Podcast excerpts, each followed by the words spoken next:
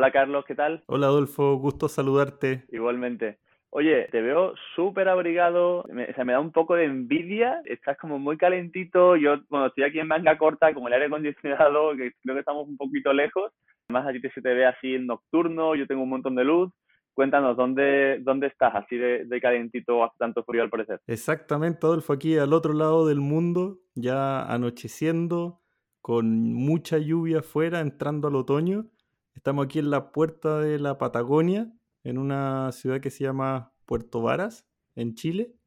Así que desde este rincón, eh, feliz de, estar contigo y poder conversar sobre esto que nos encanta. Oye, suena a principio de película, ¿no? Ahí en la puerta de la Patagonia, ¿no? Qué, bien suena y, qué ganas tengo de, también de conocer esa zona.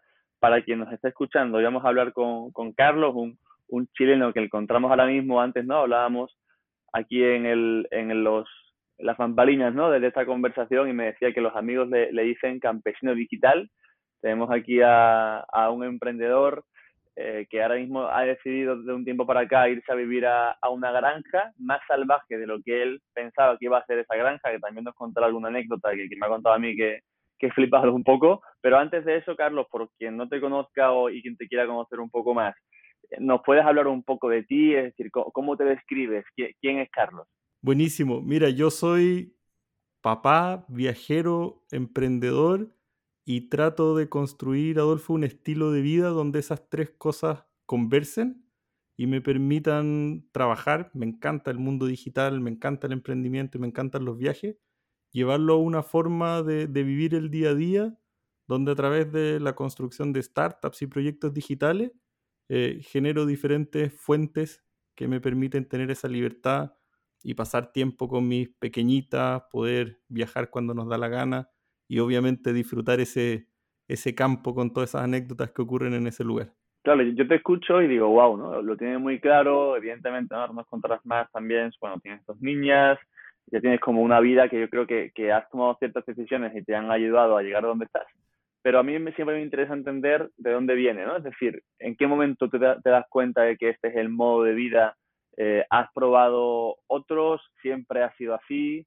Eh, porque no sé cómo será tu entorno, pero entiendo que, que todos tus amigos no, no, estarán viviendo en granjas, ni todos tus amigos trabajarán en remoto, ¿no? ¿Cómo, se da eh, esta circunstancia en tu vida? Sí, la verdad es que vengo casi que en el antónimo de la vida que llevo ahora. Yo estudié Derecho, muchos de mis amigos son abogados, eh, vestidos de traje, trabajando en tribunales y, en mi caso, Adolfo, cuando, cuando terminé mi carrera, eh, tenía más bien claro que no era lo que quería hacer, pero tampoco sabía muy bien qué hacer. Era, era esa incertidumbre de quién parte. Y me fui a viajar, me fui a viajar, aprobé mi examen, me fui a viajar con, con mi novia en ese minuto, que es actualmente mi esposa, y nos fuimos a viajar un año por el mundo y trabajamos, conectamos con gente y obviamente la manera en que pudimos viajar, siendo tan chicos, eh, con poco dinero, etcétera, fue a través de plataformas digitales, emprendimientos que nos fueron abriendo puertas y ahí fue donde a mí me, me, me despertó esta, este hambre o estas ganas de, a través de la construcción de plataformas digitales, ayudar a gente como a nosotros las plataformas digitales nos habían ayudado. Así que ahí me metí al mundo del emprendimiento. Primero, Adolfo, mi sueño era, era esta visión como de construir un unicornio, que, muchas veces nos meten así en la cabeza. Eh, y con el tiempo, la pandemia obviamente nos dio un golpe muy, muy fuerte. Y, entendí que, más que otorgarme libertad, esa visión de, de construir proyectos, eh, más bien te la quita.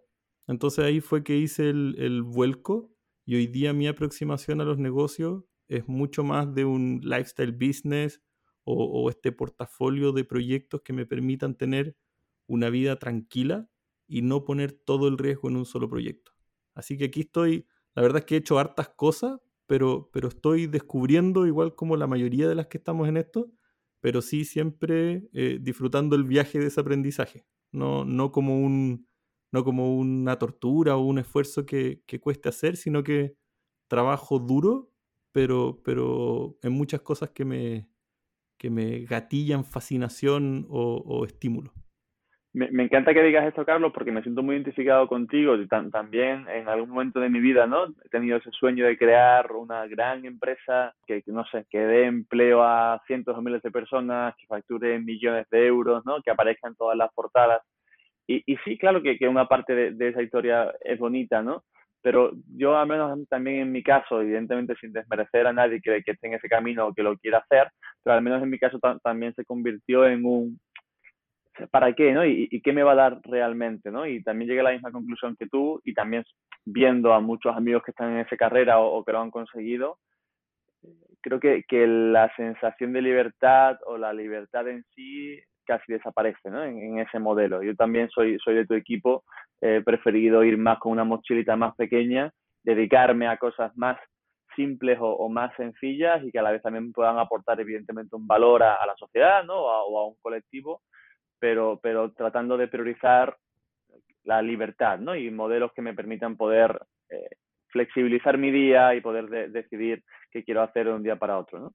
Entonces, empiezas a hacer ese viaje con, con tu pareja, te das cuenta... Es que lo, interesante de eso, perdón, lo que te decía, lo interesante de eso, Adolfo, es que uno se va dando cuenta con, con el pasar de los años en este torbellino del emprendimiento, que, que al final uno partió, se subió a un cohete, pero por lo menos en mi caso no reflexioné tanto de, los valores que habían detrás como personales, como los valores personales para construir una startup. Y, en conclusión está mucho eso como que decías tú, que es, la libertad. La libertad, la familia, eh, el poder estar con, con, con, la posibilidad de construir el estilo de vida sin tanta, tanto ojos puestos sobre ti. En el fondo, un poco más, un poco más de libertad de movimiento. Y, en el fondo eso es algo que, muchos emprendedores partimos, saltamos y no nos damos cuenta de ese torbellino que es bien, es bien crudo. Los inversionistas no invierten solo en una startup. El emprendedor invierte solo en su startup. ¿Y qué invierte? Su tiempo. Entonces, también podemos diversificar.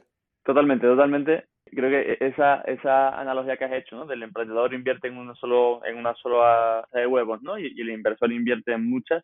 Yo creo que explica bastante bien esto. Si quieres, por un poco ir retomando lo que me comentabas antes, acabas la carrera, te pones a, viajar, te das cuenta que existen unas plataformas digitales, ¿no? Que te permiten poder estar en contacto con otras personas, que te permiten generar negocio y a partir de ahí tu cabeza empieza a ver qué puedes crear para aportar un valor, ¿no? Y, para poder, evidentemente, ganar dinero de ello.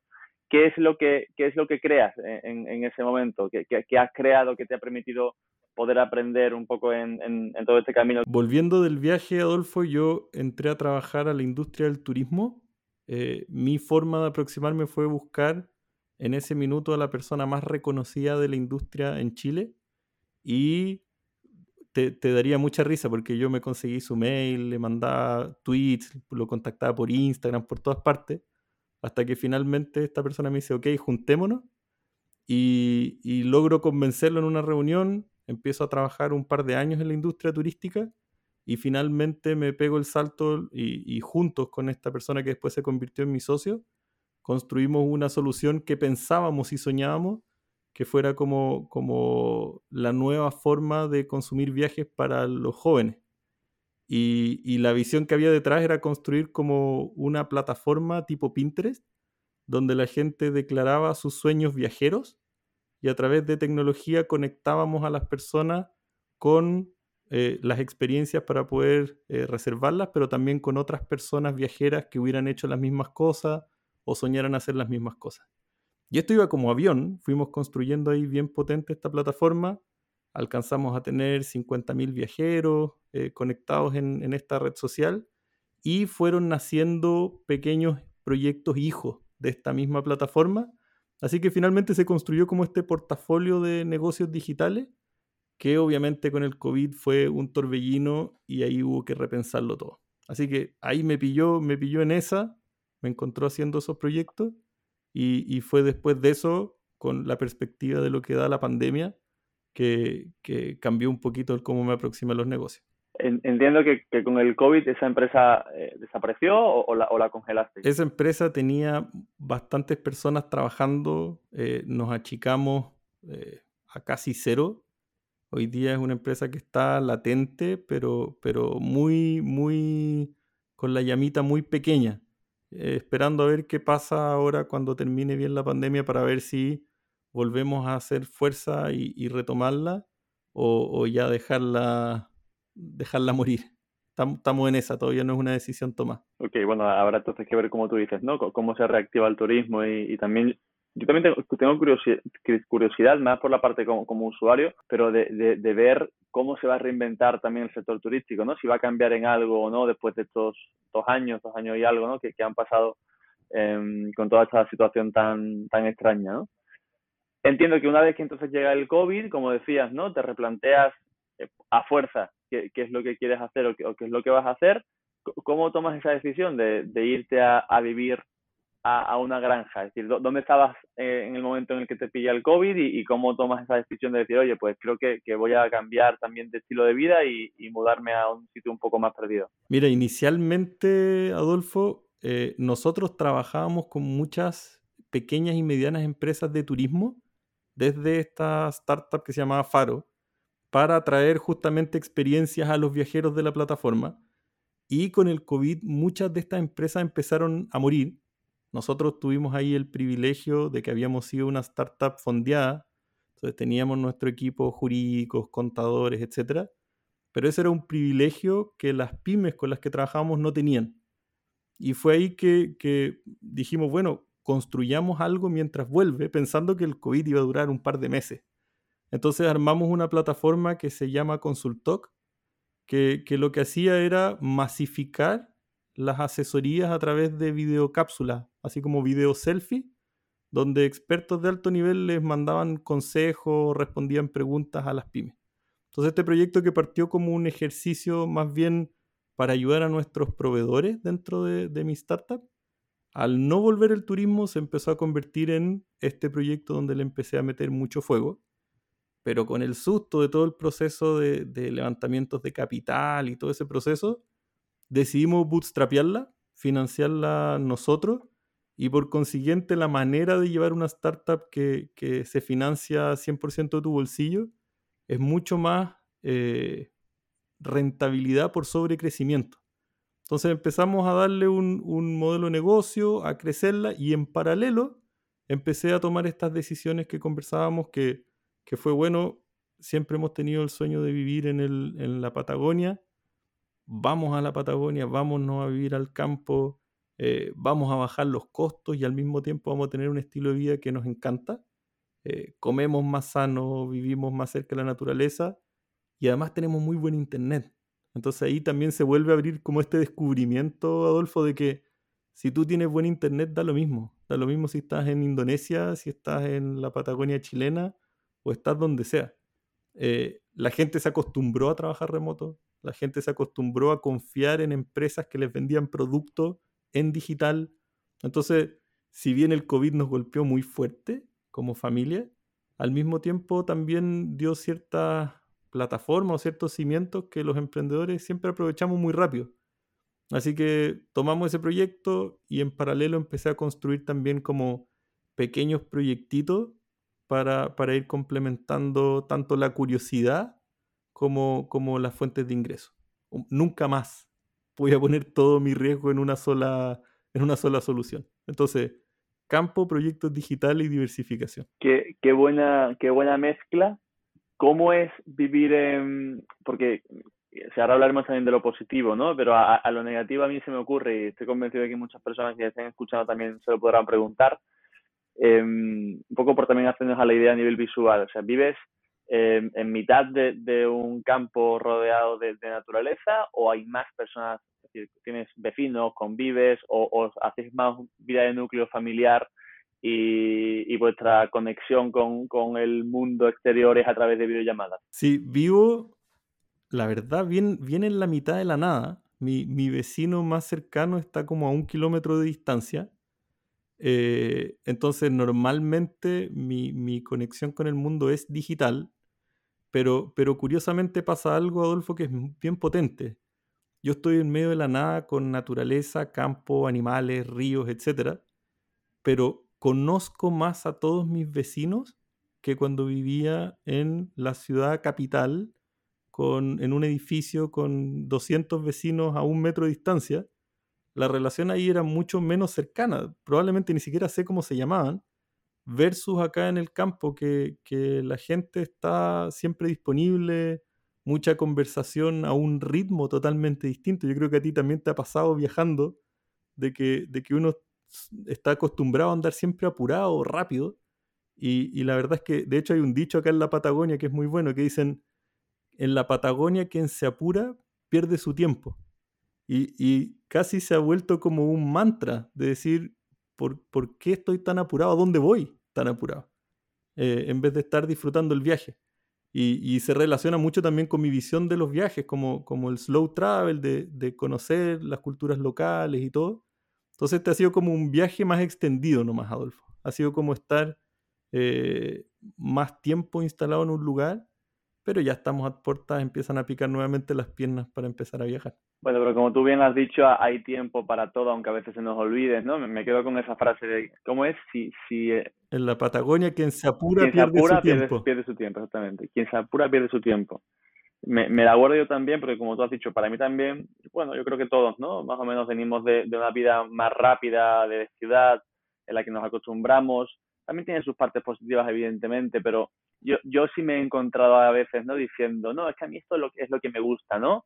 Mucha gente, muchos estímulos, eh, que todos los días pase algo nuevo, eh, tener muchas opciones y cuando de repente empiezas a viajar y te das cuenta que, bueno, hay cosas que a lo mejor no se solucionan hoy o no llegas a ese destino hoy o de repente hoy no vas a poder crear lo que quieres, tienes que hacerlo mañana porque no encuentras internet, pasan cosas y te das cuenta que mañana tampoco pasa nada, ¿no? Entonces, bueno, es verdad que, yo esto es una de las cosas que, siempre animo y que hablo con muchas personas que tienen miedo a viajar o miedo a, empezar a construir una vida más en torno a, moverte por diferentes zonas o, a tener, a, deslocalizarte un poco, que hay ese miedo a, a la incertidumbre, no pasa nada o no pasa casi nada y lo que pasa, pues se soluciona. Y si hoy no, pues se soluciona mañana, ¿no? No, no, no hay más problema que esta, aunque entiendo que como siempre ir hacia algo que no has hecho nunca, pues, pues puede costar, ¿no?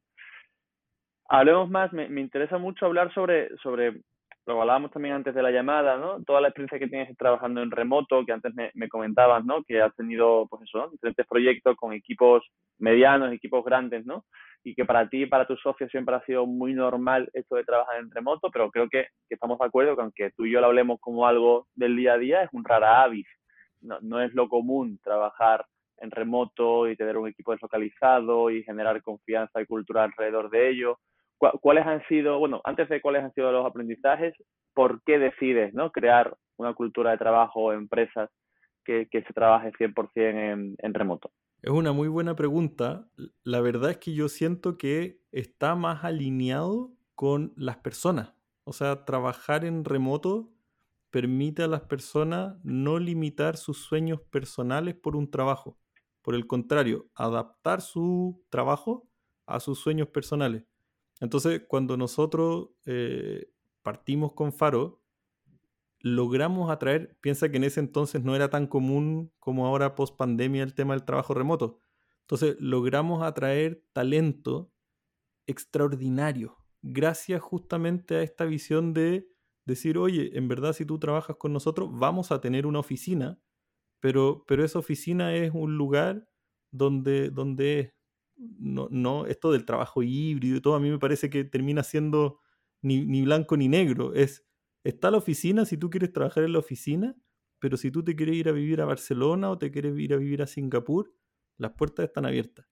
Y, la verdad es que nunca usamos la oficina, así que terminamos entregándola. Eh, teníamos personas trabajando en Brasil, personas trabajando en España, algunos en zonas de Chile, zonas de surf, un, miembro, un ingeniero que era un, crack del, del surf. Entonces al final fuimos dándonos cuenta de lo importante que era trabajar vía entregables por sobre el tiempo, Adolfo. Y yo creo que ese es el descubrimiento más maravilloso que uno puede tener como empresario, como emprendedor o como colaborador. De que da lo mismo si tú estás 8, 9, 10 horas sentado frente al computador haciendo como que trabaja. Lo que importa al final es que entregues algo de buena calidad. Entonces yo creo que para muchas personas, sobre todo para muchos liderazgos, y sobre todo en Latinoamérica, no sé cómo será en otros lados, pero, pero estábamos acostumbrados como a este liderazgo más desde la jefatura, el control y la fiscalización, y obviamente esto rompe todos esos paradigmas, eh, y nosotros desde que partimos, esto fue hace casi nueve años atrás, eh, muy poca gente hacía trabajo remoto, entonces éramos como los embajadores del trabajo remoto, andábamos por todos lados haciendo charlas, grabando cursos, qué sé yo, porque realmente creíamos y creemos que el trabajo remoto le abre las puertas a las personas para que tengan una vida mucho más rica. Y, y hasta hace muy poco, Adolfo, nosotros como líderes no la aprovechábamos tanto. Y ahora ya soltamos, soltamos las amarras y, y también abrazamos todos los beneficios del trabajo remoto porque aprendimos a, trabajar con herramientas eh, en el fondo, sin importar si tú estabas en Indonesia trabajando mientras yo dormía. al final, eh, mucho más desde el foco de los entregables que desde las horas trabajadas. Se habla mucho que, evidentemente el, toda esta situación de pandemia ha acelerado por obligación, en la mayoría de casos, ¿no? el trabajo en remoto y el digitalizar muchos procesos. ¿Tú crees que, ahora que parece que empezamos a entrar en esa normalidad o nueva normalidad, crees que el trabajo en remoto será una realidad mucho mayor que lo que era antes o que realmente ha sido un parche que se ha puesto y ahora se va a volver a relaciones híbridas y poco a poco otra vez a la oficina? Yo creo genuinamente que hay gente muy incómoda con el trabajo remoto. Y, y, eso es entendible porque así como a ti y a mí nos encantan los viajes, hay gente que no le gustan los viajes. Entonces creo que se van a generar espacios para que, ya, eh, voy con, los dichos nuevamente, acá en Chile decimos mucho, la cabra tira para el monte. En el fondo, el, el que quiere trabajar remoto va a tener hoy día oportunidades que antes no tenía para trabajar remoto. Quien quiere liderar remoto lo va a poder hacer, pero creo que también un gran número de personas y empresas van a abogar por volver al trabajo tradicional. Lo que desde mi punto de vista va a hacerles perder talento que estaba, estaban pudiendo atraer y visualizar y que antes no lo hacían. Entonces, creo que va a ser, ya no va a ser una ventaja competitiva como lo era antes. Nosotros trabajamos remoto y atraíamos a los mejores.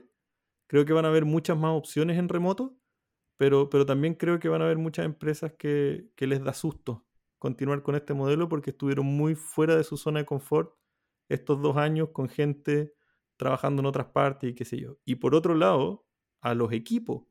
Creo que también hay gente, y este es el clásico problema del trabajo remoto, mucha gente con burnout queriendo demostrar que estaba siendo productivo y que estaba trabajando, lo que conllevaba que trabajara muchas más horas. Y ese rol es del liderazgo, de, de poder cuidar a su gente tampoco para que se quemen, y obviamente si no hay mucha experiencia trabajando remoto, los líderes más que cuidar van a aprovechar de, sacar máximo, máximas horas de trabajo. Entonces, creo que se van a equilibrar, equilibrar las cosas. Se va, se va a rearmar otra vez el, puzzle, pero personas que descubrieron, tanto empresas como personas, creo que muchas ya no vuelven. O sea, mi, mi apuesta es que empieza el boom de, de los freelancers, de los trabajadores remotos, de los nómades digitales, etcétera. Estoy, creo que estoy completamente de acuerdo con, tu visión. Carlos, oye, me gustaría mucho que me contases, ya no hablemos de, de, visiones de cómo funciona el mundo o cómo creamos, cómo creemos que funciona, que luego al final del día tenemos poca idea. ¿Cómo funciona el tuyo? ¿Cómo funciona tu mundo? ¿Cómo funciona tu día a día? Que haznos un poco una imagen de, oye, te despiertas, ¿qué, qué ocurre? ¿Cómo, ¿Cómo se desarrolla un día en mitad de la nada de la Patagonia chilena? Mira, un día normal es despertarse, eh, salir a caminar con mi perro por el campo, por el bosque, eh, tratar de, respirar ese aire puro. Tomo una silla que tengo, así como una silla de camping que me llevo en ese paseo, mi iPad y me instalo en la primera tanda de trabajo ahí a, moverme en, en Twitter, a contestar correos y qué sé yo y ahí paso buena parte de la mañana conectando con gente, principalmente construyendo audiencia. Yo creo que eso es clave para, el mundo del emprendimiento. Y ya en la tarde voy a un ritmo mucho más, más de deep work. En el fondo ya me meto a, construir cosas, a, vender, a, conectar con clientes, pero siempre posicionado en un lugar es, difícil describirlo, Adolfo, pero con el sonido del río, bosque gigantesco, eh, silencio absoluto, eh, trabajando ese, ese proceso. Y en la nochecita, en familia, prendiendo la, chimenea, no sé cómo la llaman, la, estufa con, con fueguito para, pasar este frío que es bien rudo acá, eh, muchas veces con lluvia, pero, pero disfrutando siempre este, esta naturaleza preciosa y soñando obviamente también ahí poniendo las fichas para, los próximos viajes, para las próximas aventuras.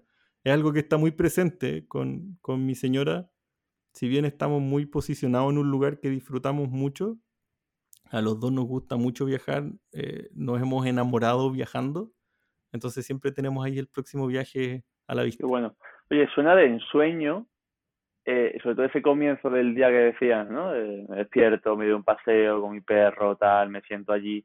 A mí una cosa que, me preguntan mucho cuando hay veces que publico alguna foto por Twitter, ¿no? Tanto personas que no me conocen nada como a lo mejor por en mi cuenta personal de Instagram o le paso unas fotos a amigos, ¿no? De mira dónde he estado hoy y tal y, y me dicen, ah, wow, siempre de vacaciones, ¿no? Y digo, no, no, he estado aquí trabajando, esta, esta ha sido mi oficina hoy y, evidentemente, eh, oye, hay tipos de oficinas, hay momentos y espacios en los que a lo mejor no necesito estar seis horas, necesito simplemente chequear un par de emails, mandar una propuesta y hacer tres tweets y eso lo puedo hacer desde cualquier sitio, ¿no?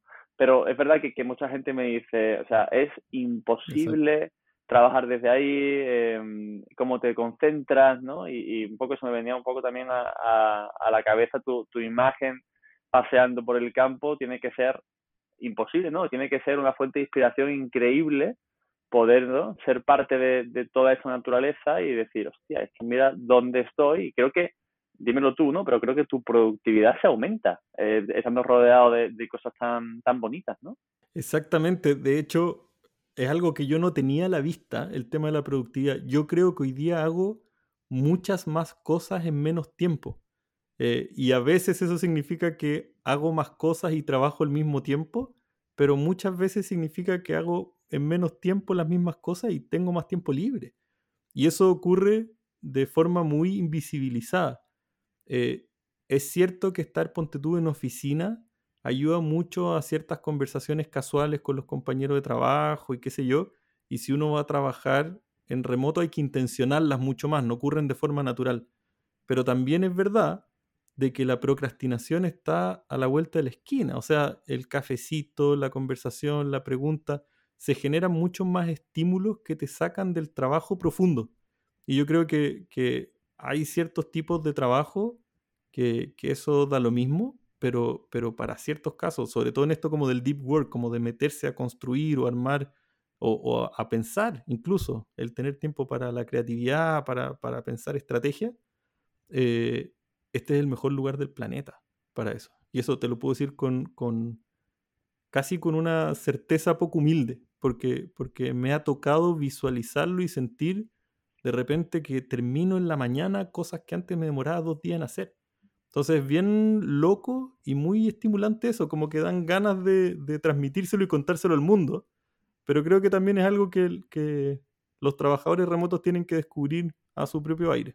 Sí, yo creo que, que, cuando, no sé a ti qué te parece, ¿no? Pero cuando de repente encuentras un motivo que te mueve para no estar trabajando, pues eres más productivo. Al final dices, vale, voy a, voy a tratar de hacer el máximo posible, en el menor tiempo posible, porque mira el mundo que me espera ahí fuera, ¿no? cuando no tengo un motivo tan claro, cuando, bueno, ya normalizo mi situación, o cuando incluso no me gusta lo que hay fuera, paso más horas en la oficina, paso más horas en el ordenador, pero creo, creo que eso, o sea, no sé si habrá algún tipo de ciencia que, que defiende lo que yo estoy diciendo, pero creo que cuando más cosas tenemos que hacer, eh, somos más productivos, o sea, nos organizamos mejor el, calendario y el tiempo, y si hay un, evidentemente un motivo eh, que nos encante o que nos mueva para poder ser eso, ¿no? Más eficientes, creo que también ayuda mucho. A mí me ocurre, ¿no? Es decir, yo hay días y hay veces que digo, tengo que, organizarme de forma que me dé tiempo a hacer este, esta excursión o este viaje o coger el vuelo a esta hora o coger ese tren, entonces tengo que hacerlo en estos bloques, ya está, no hay forma, no, no puedo procrastinar.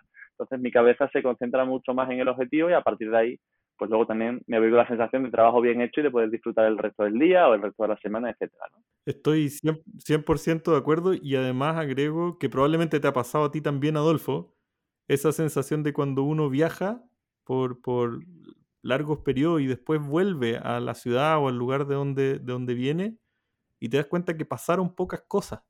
Entonces, efectivamente, el viaje es como ese torbellino de cosas ocurriendo.